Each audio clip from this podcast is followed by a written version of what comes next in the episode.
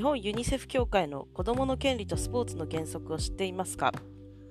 こんにちは。いつもコラムをご覧いただきありがとうございます。SCP ジャパン共同代表の野口です。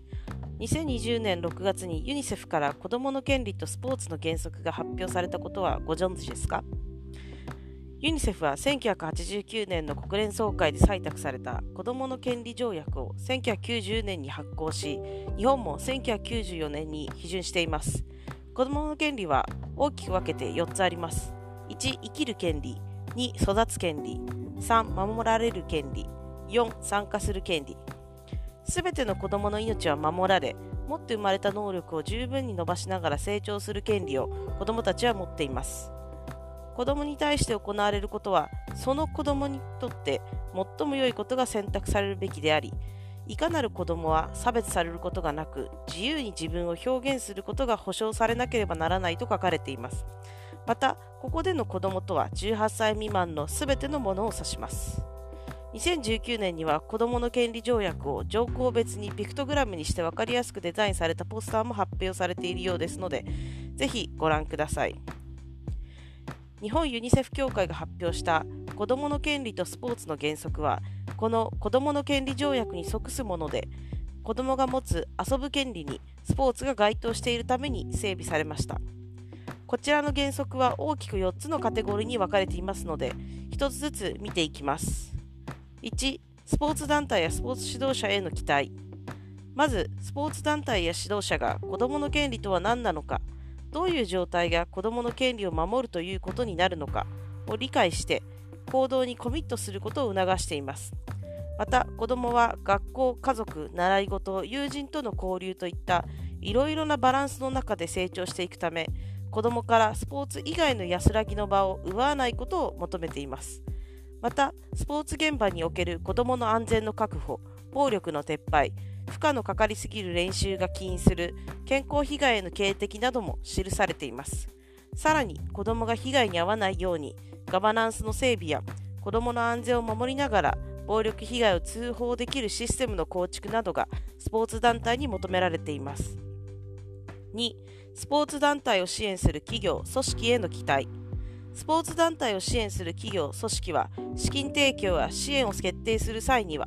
子どもの権利を守ることにコミットしているスポーツ団体を選定基準にするように期待されています。また、支援企業や組織からスポーツ団体に暴力撤廃に関して働きかけを行う必要性が記されています。余談ですが、開発途上国で地域課題の解決にスポーツを活用している NGO 団体などは、チャイルドセーフガーディングポリシーを有し、団体スタッフが子どもへの暴力防止の研修を受けていることが、欧米諸国から助成金を受ける際の基準になっていることが多いです。そのため、日本よりも子どもの権利について意識が高く、暴力被害を報告するシステムも整備されていることがあります。3. 成人アスリートへの期待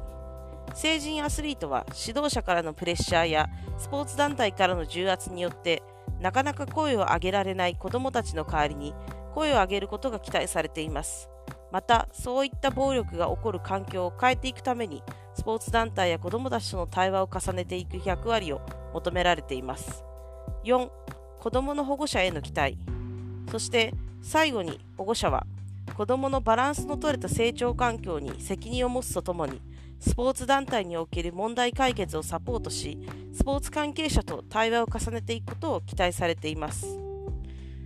私は子どもの時子どもの権利条約があることを知りませんでした。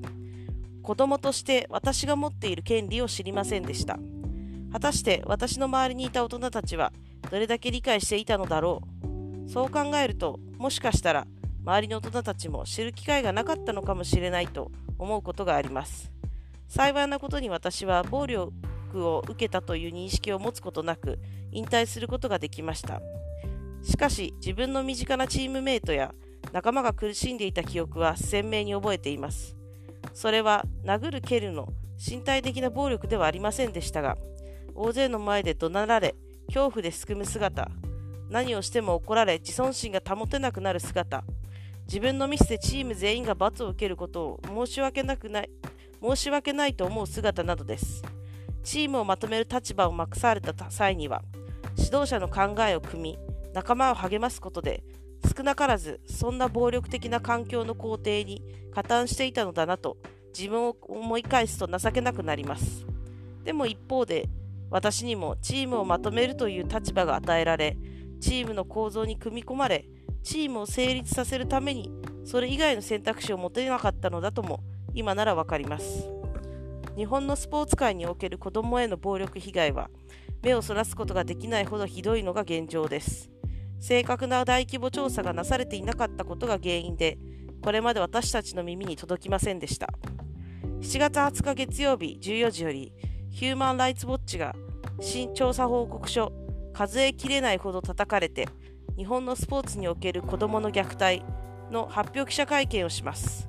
決して目をそらすことのできない日本のスポーツ界の身体的、精神的、性的暴力の実態を知ることができると思いますのでご関心ある方は下記ウェビナーリンクから視聴することができます。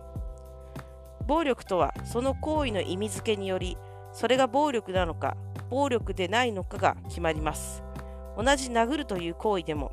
ボクシングの試合で相手を殴る行為は暴力という意味付けはされません。同じ行為でも加害者には指導被害者には暴力と意味付けされることがあります。被害者の視点で行為を意味付けなければそもそも暴力なんてものは存在しなくなります。立場の弱い者の声をどれだけ真摯に向き合って聞くことができるのか。大人になればなるほど社会に組み込まれれば組み込まれるほど難しくなりでもそれが問われていると日々感じています SCP ジャパンも子どもの権利とスポーツの原則の趣旨に賛同しその実施に努めることを宣言するとともに暴力が起きている状況だけに注力するのではなく暴力がなぜ起きるのかその構造的暴力を考え続けていきたいと思います。